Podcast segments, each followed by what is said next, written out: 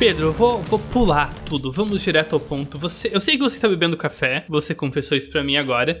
E o que tem nesse café? Olha, café, uhum. moléculas de cafeína, água e como eu, eu emendei é, a última reunião que a gente acabou de sair, inclusive você estava junto, e esse episódio foi a minha namorada que fez esse café para mim. Então ela colocou duas colheres de café solúvel, o que é bastante. Então provavelmente eu vou ficar acordado até amanhã. Certo. É, então eu vou te dar algo para pensar nesse meio tempo, certo? Uhum. Esse café, você conseguiu ele de onde? Onde você, você comprou ele no mercado? Como é que foi? Eu estou um pouco assustado com o nível de interesse que você está demonstrando no meu café. Então eu estou começando a desconfiar se o café que eu estou tomando é realmente café. Mas sim, Não, mercado. É, certo. E o mercado embalou esse, comprou esse café de alguém que embalou ele de uma planta que cresceu, certo? Sim. E essa planta, assim como você, teve que beber água em algum momento. Então a pergunta é: de onde que veio essa água que você está bebendo junto com o seu café? Nossa senhora, esse é um rabbit hole que eu estou totalmente disposto a entrar. Pois é, é recentemente eu pensei, poxa, vamos escrever um vídeo simples pro Ciência do Dia. O vídeo de OVNI já comeu meu couro, sabe, de pesquisa aí. E, bem. Posso dar um contexto? Eu estava enganado. Dê, dê o contexto. Fala, fale tudo que você precisar aí. Ah, faz mais ou menos uns 5 ou 6 anos que eu tive a ideia de escrever um vídeo sobre de onde veio água na Terra, né? Uhum. E a, a gente estava conversando antes, que eu acho que é importante deixar esse detalhe no episódio para as pessoas entenderem o quanto que a nossa noção científica da resposta mudou em pouco tempo. Porque eu fiz uma pesquisa preliminar há mais ou menos 5 ou 6 anos e a resposta era um misto. Um misto de cometas e um misto de alguns outros fenômenos que aconteciam no sistema solar. E pelo que a gente conversou agora há pouco, não é mais nada disso, né? Então, uhum. eu tô muito curioso em saber qual que é a, vi a, a visão agora moderna e acurada do, de onde veio água na Terra. É, então, só para clarificar, o que eu vou apresentar aqui são as respostas que a gente costumava ter, por que, que elas não valem e qual que é a sugestão nova. E eu adoraria falar o nome do, do autor dessa resposta, ele publicou o artigo crucial nisso, que foi publicado bem recente, acho que foi 2017, 2018. E o nome dele é impronunciável por mim. Ele é havaiano, eu não tenho a menor ideia como fala o sobrenome dele. É, se você quiser arriscar, Pedro, eu vou, vou colar na descrição. Nader. Sim, tá escrito certo. Hagigpur. Hagigpur.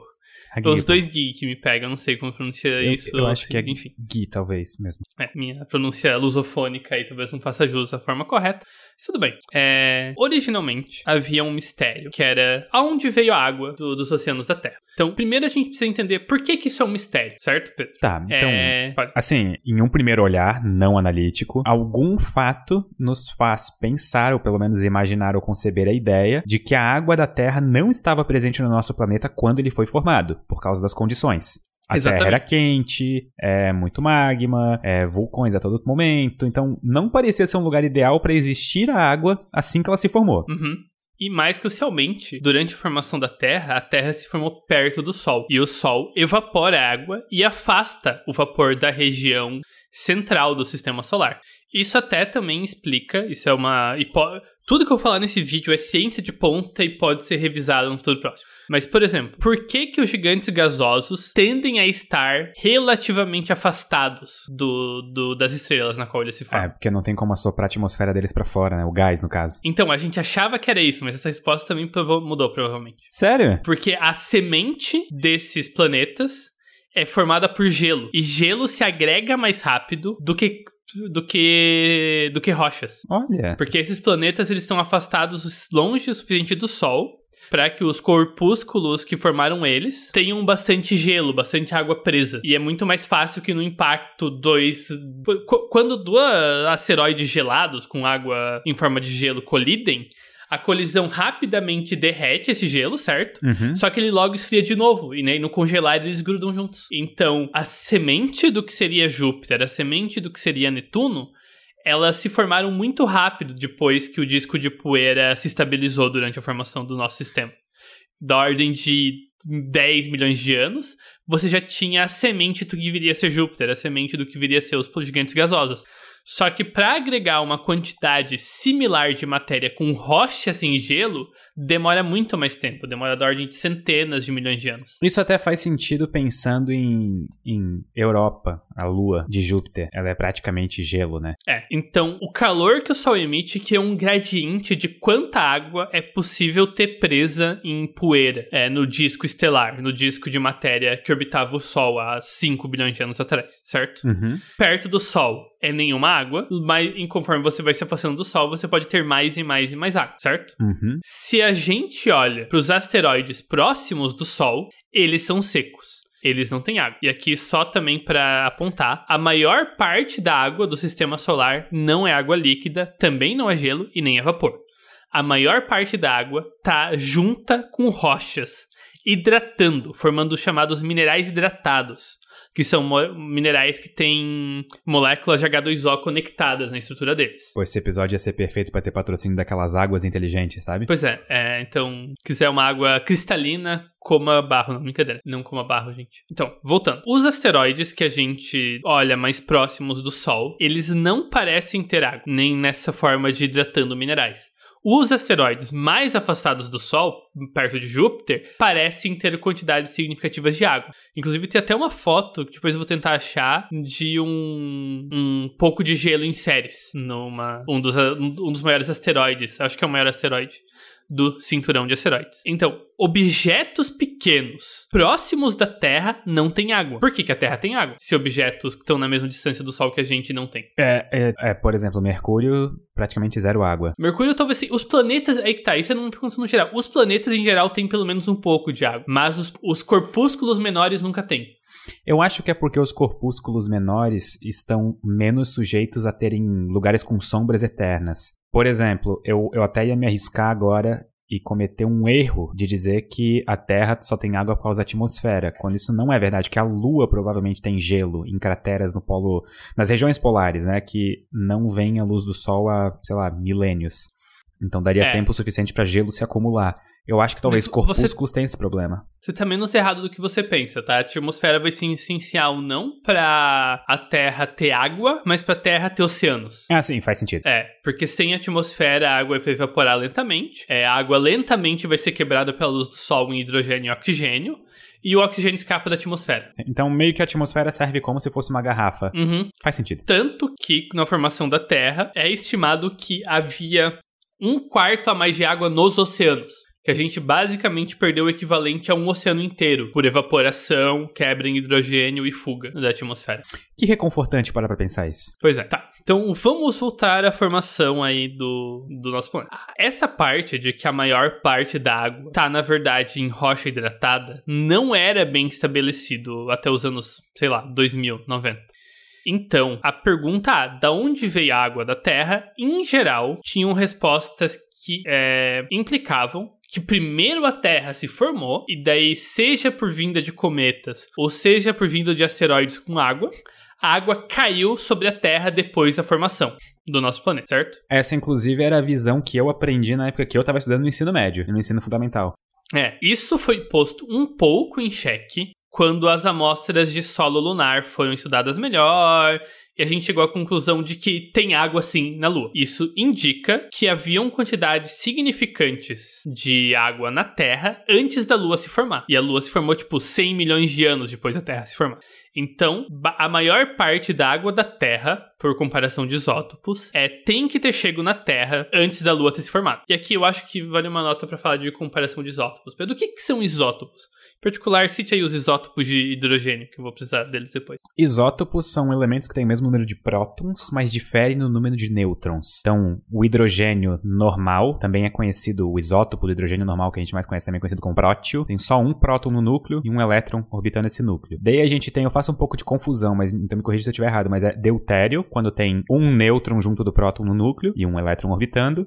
E trítio, quando tem dois nêutrons no núcleo do hidrogênio e um elétron orbitando. Exatamente. Tem mais, né, na verdade, ah. mas, mas eu acho que ah, é, até o trítio que importa, tem, basicamente. Tem infinitos, mas só, só me importa com o hidrogênio e com o deutério hoje. O ah, tá. hidrogênio tá. 1 e o deutério com o hidrogênio 2. A taxa desse, da quantidade de deutério para hidrogênio regular de, um, de uma água, da água, é, pode ser usado para identificar de onde ela vem. Por exemplo, cometas de fora do sistema solar tendem a ter uma taxa, não lembro se é muito mais baixa, muito mais alta, mas uma taxa diferente de deutério para hidrogênio do que água na Terra. É como se fosse uma espécie de impressão digital, assim, uma... uma... É. Tá. E o, a água na Lua tem basicamente a mesma composição isotópica da água na Terra, o que indica que não houve grandes mudanças na quantidade de água na Terra desde que a Lua se formou. Só para dar, o, só pra dar o, o, o parâmetro, é, cometas têm entre uma a três vezes o valor de deutério do, do oceano da Terra. É mais, então. Isso significa que é, até a água chegou cedo no nosso planeta. Che e... A gente pode começar, então, a supor que basicamente estava aqui na formação do nosso planeta. É, isso já tá, já tá indicando. Tá, é nesse nível de cedo que a gente tá falando, então. É. Tá. E o que vai confirmar isso é a conclusão, que é meio indireta, mas dá pra, dá pra chegar nela, de que boa, a maior parte da água do nosso planeta está debaixo da crosta terrestre na forma hidratando minerais. Isso é um fato inesperado. É, então, tipo, tem 20 vezes mais água na, no manto terrestre do que tem no, na superfície. E provavelmente tem ainda mais no núcleo, mas enfim. Então o problema deixou de ser da onde veio essa água de fora, porque cometas até que respondiam bem isso, pra como que essa água chegou durante a formação do planeta. Porque a parte interna do sistema solar nessa época era quente demais para água líquida, ainda é quente demais para água líquida em poeira, sabe? Em asteroides. Tanto que quando cometas chegam perto do Sol, eles começam a evaporar e formam a cauda deles. Sim, muitas vezes e... o, o gás que fica, tipo, ela vira vapor dentro do cometa, né? Começa até a fazer eles girarem loucamente em alguns casos. E a, a resposta que o cara, que tem um nome impronunciável para mim, sugeriu, e aí toda a equipe, uma equipe de astrônomos, né? Isso é um trabalho científico elaborado, é a seguinte: é, vamos voltar à formação dos planetas. A Terra está começando a se formar, está começando a se estabelecer a estrutura que seria o protoplaneta, que é a Terra. E você tem esse gradiente de hidratação que reflete o gradiente de radiação solar. Então, perto do Sol tem muita radiação solar, baixa hidratação dos minerais. Mais longe do Sol tem menos radiação, mais hidratação. E a partir de 2,83 unidades astronômicas do Sol, você começa a ter concentrações significativas de hidratação dos minerais. Isso é meio que o canto de lá, o canto mais distante do cinturão de asteroides que a gente está interessado. Esses asteroides mais distantes têm sim bastante hidratação na sua composição mineral, certo? Uhum. Esse asteroide muito hidratado pode bater. Colisões são extremamente comuns e eram. É, colisões são a, a dinâmica que dominou a formação dos planetas. Os planetas se formaram por colisão. Então, quando os planetas estavam se formando, o sistema solar era um bate para todo lado, bate-bate para todo lado. É, o asteroide com muita água, muito hidratado, pode bater num asteroide que está um pouco mais perto do Sol e e transferir um pouco da sua água, que bate em outro asteroide um pouco mais perto e transfere um pouco da sua água. E esse processo de colisão e transferência de material pode criar um fluxo de água para regiões internas do sistema solar. O que e faria do maior louca, rio um rio espacial. É um rio espacial, é basicamente um rio espacial. E o que é mais louco dessa história é que não é o asteroide que tem água que está chegando na Terra é só a água do asteroide que tá chegando. Tipo, é transferência literalmente indireta. as partículas de H2O chegando na Terra. É, exatamente. Minerais hidratados vão pulando. É tipo panspermia com mineral hidratado. Eles vão pulando de asteroide em asteroide até chegarem nos asteroides que é, foram colidindo e se agregando no planeta que hoje habitamos. O modelo do, do cara, ele prevê quantidades adequadas de água na Terra. Se ele deixa rodando o modelo várias e várias vezes, os planetas que estão à distância que a Terra está do Sol terminam com concentrações que a gente observa na Terra de fato, então, tipo 0,1 a 0,5% da composição do planeta Seattle. Cara, isso é muita coisa. E a gente tem uma, algumas evidências disso. É, por exemplo, eu falei que séries têm água na superfície, certo? Uhum. Sabe onde essa água foi encontrada? Hum. Dentro de uma cratera de impacto é. relativamente recente, que sugere até que a água foi depositada pelo impacto. Essa conclusão eu não ia ter feito e acho é, ela muito é instigante. É. É, isso tem, daí entra naquilo que eu falei de você fazer a análise de isótopos, até mais isótopos do que só o hidrogênio. Uhum. E uma das missões mais legais, a missão Hayabusa, coletou uma amostra de um asteroide e voltou para a Terra. E é, é, essa missão trouxe 5 gramas de asteroide pra Terra. E esse material do asteroide tinha rocha hidratada junto. E a concentração é batia com o modelo. É, exatamente. Então é consistente com a, com a proposta dessa chuva espacial pra Terra primordial. A pergunta, então, que você já respondeu quando falou da atmosfera é: tá, então essa água chegou na Terra, certo? Uhum. Por que, que ela ficou na Terra? Marte, é, Mercúrio, Vênus tem bem menos água na superfície do que a Terra tem. Porque hidrogênio tende a vazar para o espaço. A Terra não é um planeta grande o suficiente para prender gravitacionalmente o hidrogênio. O hidrogênio a temperatura ambiente tem como a molécula é leve, é calor dá muita energia relativa, muita velocidade. Então, o hidrogênio no ar é rápido o suficiente para escapar do planeta. Então, por que que água, que é um material com muito hidrogênio, continua no planeta? E daí que entra a resposta. A atmosfera e mais que isso, mais precisamente, o tectonismo é essencial para a manutenção dos oceanos. Como que o tectonismo age nisso? O tectonismo, ele força um ciclo de carbono. É, a, a, Além de rochas hidratadas, existem ro rochas de, à base de carbono, certo? Gás carbônico. E conforme o tectonismo e vulcanismo acontece, isso libera gás carbônico para a atmosfera e cria um efeito estufa. E se o efeito estufa ficar numa região confortável, como ainda é o caso do nosso planeta, a água se mantém líquida e a evaporação é meio que limitada, tanto pela, tanto pela temperatura ser suavizada pelo, pela atmosfera, quanto pela pressão atmosférica aumentar a temperatura necessária para evaporar a água. Cara, que fantástico! Uhum. O detalhe que eu achei mais legal também é que durante a formação dos oceanos e da formação das placas tectônicas, que provavelmente foram formadas por colisões, tá?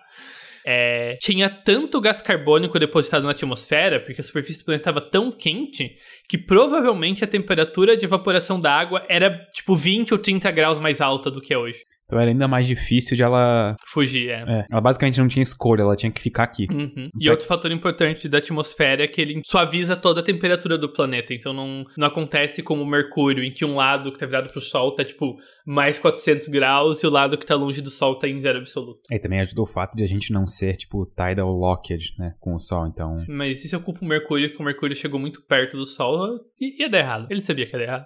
A gente poderia mudar o nome do planeta para Ícaro. Não porque ele não caiu ainda, né? Mas quando cair, a gente. Então, essa é uma breve história da água na nossa Terra, da nova hipótese de onde veio a água. Isso ainda não é 100% estabelecido aí. Mas eu acho interessante que pelo menos a gente está um. Tipo assim, mesmo uma, uma, mesmo uma negativa, como por exemplo, a água não veio somente de cometas, já é uma informação importante que leva a gente um pouco mais próximo do que de fato aconteceu. Porque as pessoas ainda aprendem nos colégios, por exemplo, que a água da Terra veio através através da colisão de cometas única e exclusivamente. Sim. E eu é. acho, as pessoas não param para pensar que a molécula de água não, não é uma molécula fácil de se formar. Assim, ela não, não acontece em qualquer lugar, qualquer tempo, qualquer hora, sabe?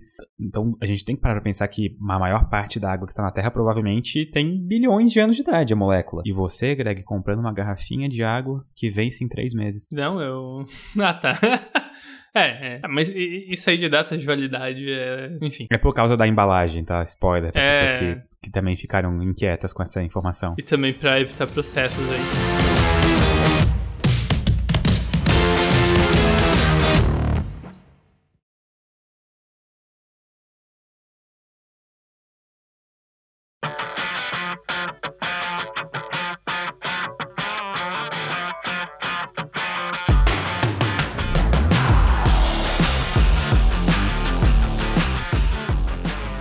Greg, essa semana, na verdade, algumas dessas semanas, porque eu já perdi a conta de em que dia eu estou do, do, do mundo, uhum. a gente lançou um vídeo no canal que foi um vídeo experimento. E a reação que as pessoas tiveram esse vídeo me deixou um pouco espantado, tanto positivamente quanto negativamente. Eu não sei se, se você chegou a assistir ou não, mas a gente lançou um vídeo com o seguinte título: Não assista esse vídeo acelerado. Eu, inclusive, estou ah, eu, deixando o link eu, aqui. Eu vi ele acelerado porque eu sou naturalmente um rebelde. É, exatamente, eu imaginei que muitas pessoas fizeram isso, tá? É, sim. Mas assim, durante o vídeo eu comento, inclusive, para as pessoas fazerem um experimento, que no caso seria assistam esse vídeo em 1x. E assim, eu vou ser sincero que eu tenho assistido bastante vídeos tutoriais no YouTube e, por exemplo, essa semana eu voltei a jogar Series Factory, que é um jogo que para mim ele é como ah, se... sim. Ele, ele ativa o meu hiperfoco de um jeito assim absurdo. E eu comecei a assistir vídeos. Só que todo vídeo tutorial que eu vejo desse jogo que tem 20, 30 minutos, eu assisto em 1x.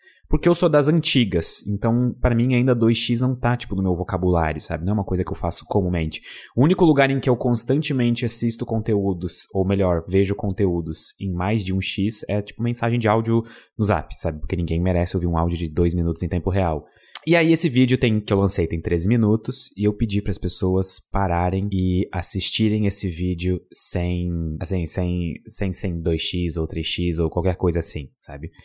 E os comentários são absurdos no sentido de quantas pessoas estavam precisando desse vídeo e não sabiam. Quantas pessoas estavam presas no loop de consumir todo e qualquer conteúdo em uma velocidade muito maior do que a velocidade natural, 1x. E, sabe, é, isso, isso me deixa espantado, sabe? Pois é, isso realmente é algo que você nunca espera que você vai virar o velho que fala: Nossa, por que, que a nova geração faz isso? Até que a nova geração vai lá e faz isso. E faz algo que realmente você nem, nem concebia que era racional. Eu não quero entrar aqui nesse estereótipo de que eu acho que é razoável assistir conteúdo de forma acelerada, até porque eu acho que tem aí uma certa tensão natural entre a, a pura quantidade de conteúdo que existe, sabe? Sim. É, conteúdo é gerado em quantidades exponenciais. É inconcebível que uma pessoa consuma já, já era inconcebível que um ser humano do século. do fim do século XX visse todos os filmes, lesse todos os livros e consumisse, sabe, todos os artigos de revista que ele queria.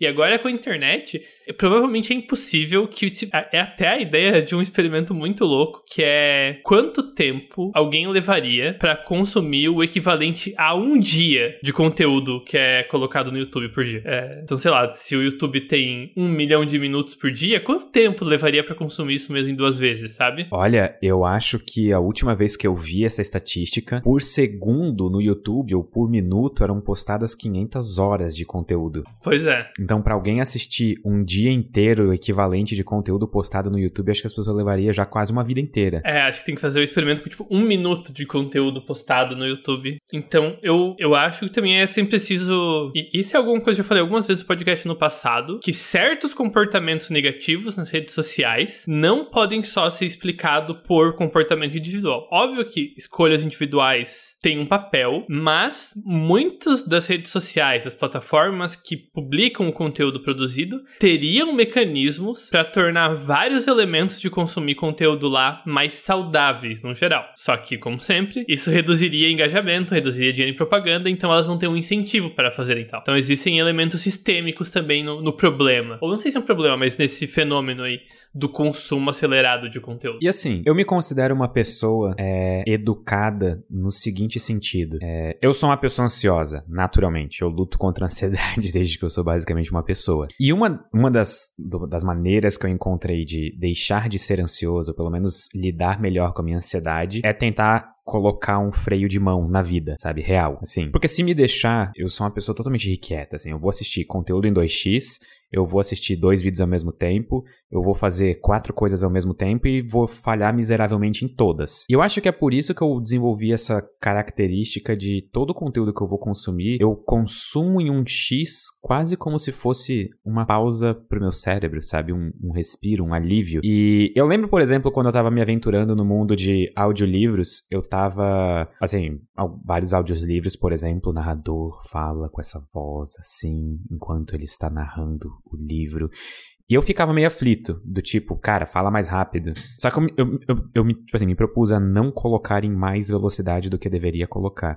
E eu vejo muita gente ansiosa ao meu redor, sabe? Eu vejo, obviamente, não sou nenhum psicólogo, não tenho nenhum tipo de treino além de ser um ser humano que vive com algumas coisas, sabe? Mas eu sinto que muitas pessoas ao meu redor estão ansiosas justamente porque elas não conseguem lidar com a quantidade de informação que chega até elas a todo segundo, sabe? E enquanto a gente, como indivíduo. Ah, qual é o meu ponto, né? Onde é que eu quero chegar? Enquanto a gente, como indivíduos, não tiver uma relação mais saudável com as plataformas e a maneira como os conteúdos são distribuídos até a gente, nada vai mudar. Sabe? A gente vai continuar tipo, sendo uma sociedade inerentemente ansiosa e as pessoas vão continuar assistindo conteúdo em 3x, achando que elas estão tendo sucesso por conseguir assistir três vídeos no espaço de um, sabe? E eu acho que aqui também tem uma questão de perspectiva sobre o que é conteúdo a ser consumido. E eu talvez entre numa tangente sobre filmes e cinema aqui. Mas isso é uma coisa que eu vi muito comentada às vezes como um em locais que críticos amadores de cinema fazem suas críticas aí, e aqui eu vou criticar amadoramente os críticos amadores, então, enfim. Mas que é, às vezes, histórias são criticadas por simplicidade. A história desse filme é muito simples, sabe? Todo o drama, toda a parte mais dramática tem duas, três, quatro batidas e não mais. Só que o conteúdo do filme não é o resumo da Wikipedia da história do filme. O conteúdo do filme também é a escolha de onde você botou a câmera, o que que tá aparecendo na câmera, como tá a iluminação, quais informações você apresenta e não, quais informações você apresenta com e sem diálogo. É séria, uma série de escolhas ambientais e dramáticas que não estão associadas à história. E os filmes que costumam ser muito bons, em geral, são aqueles filmes que conseguem imbuir todo o conteúdo do filme, até nos pequenos aspectos do filme, até nas pequenas escolhas que o filme faz, tipo o, o No Country for Old Men, que é onde os fracos não têm vez em português, que é um filme que escolhe não ter trilha sonora, o que é extremamente perturbador, mas encaixa muito bem no tema do filme. E que é, que é um, ou um que eu reassisti recentemente em toda a sua glória é o Mad Max, o Estrada da Fúria, em que a plot do filme é: eles fogem para um lado, deles desistem de fugir, dão meia volta e voltam para onde eles partiram. E realmente essa é toda a plot que o filme tem. E esse filme é largamente considerado um dos melhores filmes da última década, justamente por causa que tem muito mais conteúdo do que é dito. O conteúdo tá imbuído no filme filme. E eu acho que quando a gente consome conteúdo na internet, tem uma certa expectativa, um certo desejo de consumir apenas aquele conteúdo mais dado imediatamente, a, a informação bruta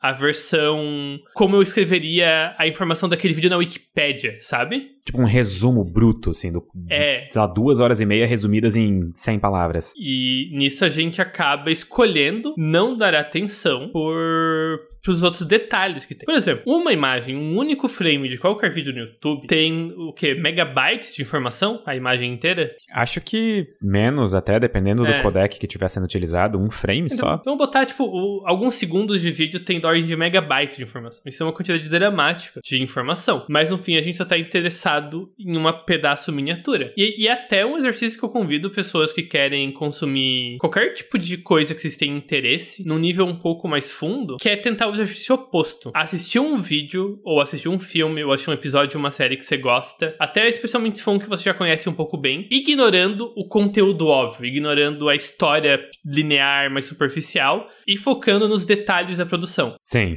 Ontem, inclusive, eu assisti pela primeira vez Shawshank Redemption, que em português eu acho que é um sonho de liberdade. Eu, fiquei, eu não sei se já assistisse esse filme. Já, eu, já. É, eu fiquei curioso, porque ele é o filme com a nota mais alta no IMDB até hoje. E aí eu fiquei tipo, cara, peraí, deve ter alguma coisa aí, né? E é impressionante o quanto que partes importantes de informação no filme são passadas sem palavras ou algo visualmente explícito. É impressionante como às vezes é um gesto no rosto ou uma coisa que fica no ar que faz a história mover para frente. E isso é algo que, assim, às vezes parece que falta em alguns filmes de hoje, sabe? Parece que as pessoas perderam um pouco de interpretação de algumas coisas. E eu não sei, Greg, eu tô ficando meio boomer, eu acho, eu tô ficando meio velho, mas eu acho que uma parte disso é pelo fato de a gente consumir conteúdo muito mais rápido do que ele foi projetado para ser tipo, consumido. Eu acho que o que você tá falando é um tanto real também, porque tem uma certa tensão entre produzir conteúdo acessível, porque nem sempre a escolha cinemática que é a mais dramaticamente interessante é a escolha mais acessível para uma audiência geral. Só que daí quando você faz uma escolha talvez mais nichada, você e nisso acaba excluindo pessoas que talvez não gostem daquela sua escolha, isso significa reduzir um pouco a audiência que vai gostar do seu filme. E se o seu filme tem muito dinheiro por trás, a, a produtora talvez não vai querer apostar nessas escolhas mais dramáticas. E isso até tem uma toda uma questão de filmes, quais filmes são ou não são produzidos, que mudou dramaticamente do 2000, da, da época que o Shawshank foi feito pra cá. E eu acho que é, é, é muito isso, é abrir mão da sutileza, abrir mão da profundidade para focar no alcance. Isso é uma coisa que também tá me começando a me incomodar no, em videogames mais recentes, especialmente os maiores maiores que toda vida que tem um quebra-cabeça em um videogame mais moderno, ou o protagonista ou algum personagem que tá com você fica te falando a solução, ou falando constantemente para te dar dicas e te forçar a avançar para você não ficar travado lá procurando a solução, porque eles querem que mais pessoas consigam consumir mais o seu jogo. E por mais que eu ache isso legal do ponto de vista de acessibilidade, eu também acho que é algo que poderia ser reservado a uma opção no jogo. Tipo, no menu mesmo, olha, eu quero eu quero que o personagem me ajude nos puzzles. O, os Tomb Raiders fazem isso muito bem, que você pode escolher a dificuldade de forma modulada. Então, ah, eu quero combate difícil, mas eu quero puzzle fácil. Eu quero que o jogo me dê as respostas pro puzzle porque eu não gosto muito. Ah, eu quero combate fácil, mas eu quero a, os puzzles difíceis porque eu gosto de pensar. É, meu rant aí sobre algumas escolhas da arte moderna. Então eu vou deixar uma recomendação de jogo. Hum. Joguem Outer Wilds. Ah, esse, esse é muito bom. É uma das melhores experiências de resolver quebra-cabeças e se sentir conectado com um jogo que eu já tive. Sim, é, acho que foi o, o, segundo jogo que eu, que eu joguei esse ano e ele é, realmente é, explodiu minha mente aí, fenomenal. Inclusive, um, um, fato interessante é que a retenção do vídeo, o tempo médio assistido, uhum. foi menor do que a média do canal. Ou seja, as pessoas assistiram acelerado de raiva. Uhum. Mas nas pessoas que aquilo, que o vídeo tocou na mensagem, tocou no coração, valeu a pena. Ok, Pedro, deu do meu off-topic sobre conteúdo geral, escolhas de produções de estúdios grandes, que toda essa tensão de audiência, dinheiro versus arte, enfim, isso é uma discussão que eu não sou qualificado para fazer. Então vamos voltar para a esfera que nós produzimos conteúdo. E você tem mais algum outro insight que esse experimento no canal te deu? Ou alguma outra coisa que você pensou por conta do, da reação ou do vídeo que você produziu? Ah, e pra falar do tempo de, re de retenção aqui? P pode falar se quiser, daí a gente deixa essa parte agora. Então, Mas se quiser o... falar alguma outra coisa. Ou... Primeiro, o tempo de retenção do vídeo que os usuários assistiram foi menor do que a média do canal, o que significa provavelmente que as pessoas realmente assistiram esse vídeo acelerado, embora o título mandasse não fazer isso. Mas para as pessoas que estocou no coração, valeu a pena. É o que importa, é o que me deixa feliz. E outro insight é que parece que tá surgindo um, uma contracultura no YouTube, que aparentemente hoje em dia vídeos de 15 minutos são considerados extremamente longos, quase um longa-metragem. E ultimamente eu tenho experimentado fazer vídeos de 15 minutos, ou pelo menos mais de 10, mais de 12, sabe? Que era uma coisa que eu não fazia geralmente. E as pessoas estão gostando. E isso está me deixando feliz. Porque no começo do ano passado a gente teve, sabe, o os shorts frenéticos, as pessoas querendo assistir conteúdo de um minuto, rápido, ali no feed, porque agora eu consigo assistir 10 vídeos sobre 10 temas no tempo de um vídeo, e agora parece que tá surgindo essa contracultura e as pessoas estão querendo só relaxar e ver um vídeo longo, sabe? Apreciar uma história. Então, muito obrigado a essas pessoas, vocês moram no meu coração. Uma coisa que eu, eu talvez já tenha citado no Synapse um pouco, mas agora você falou de vídeos curtos, que é uma coisa que o, o Hank Green falou sobre a, a diferença fundamental que ele considera do modelo de vídeo curto para vídeos longos é que você se você abre a aba de shorts no YouTube ou entra no TikTok, você começa a ver conteúdo atrás de conteúdo. E a escolha que você tem é a escolha de parar de consumir conteúdo. Enquanto ver um vídeo longo, frequentemente é você escolher qual vídeo você vai ver. Você escolhe começar. Enquanto no shorts você escolhe onde você termina. Esse é um dos motivos pelo qual eu acho que ser relevante com vídeos longos hoje em dia é muito mais difícil do que ser relevante com vídeos curtos. E assim, eu não. Eu, talvez eu seja uma pessoa meio suspeita para falar isso, porque eu fiz minha carreira em vídeos longos, sabe? Então pode parecer uhum. que eu tô querendo defender, mas enfim, eu também faço vídeos curtos, então se alguém ficar, sei lá, suspeito com o que eu vou falar agora, sinto muito, sabe? Tá, tá ouvindo o podcast errado.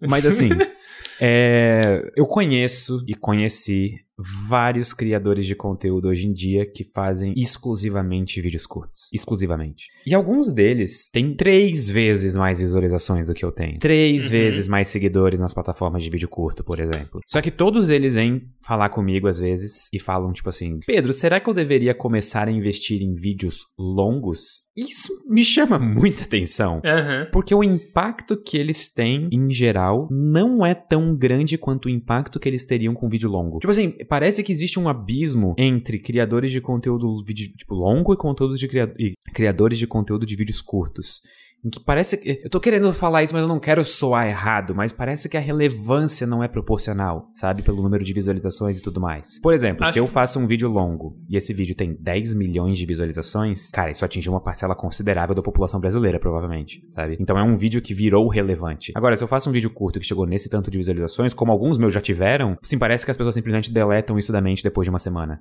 A competitividade por atenção tá muito grande. Eu acho que também é justamente essa questão de acessibilidade qualidade versus profundidade do conteúdo, né? Porque quando você assiste um vídeo longo inteiro, pelo menos a maior parte dele, você aceita se conectar com o conteúdo daquele vídeo por uma quantidade estendida de tempo. Então, em geral, aquele conteúdo vai ficar na sua mente e ele vai criar uma história na sua cabeça, que é o que todos os vídeos no fim contam, que é uma história de como um conceito evoluiu, como uma ideia avançou, ou até uma mini historinha do que a pessoa fez naquele dia, se é algo mais um vlog. E eu acho que até por conta da natureza, os vídeos curtos são mais acessíveis, porque se um vídeo curto é ruim, você esquece ele na hora, passa para frente.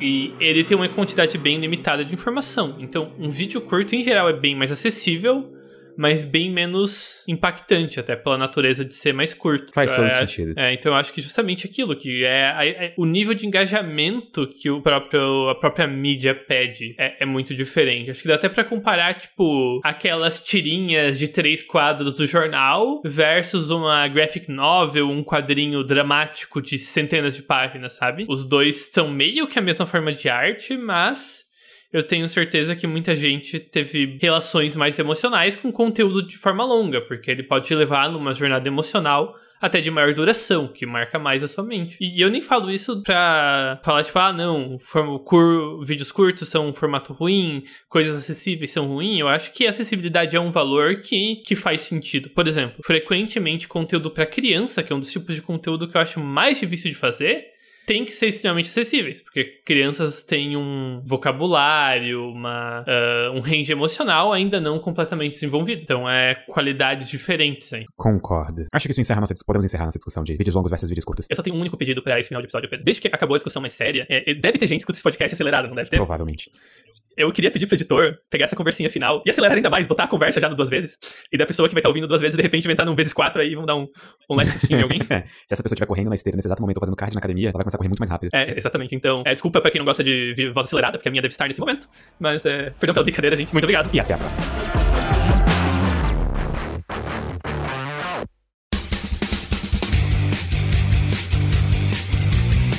Cortes, edição de podcast.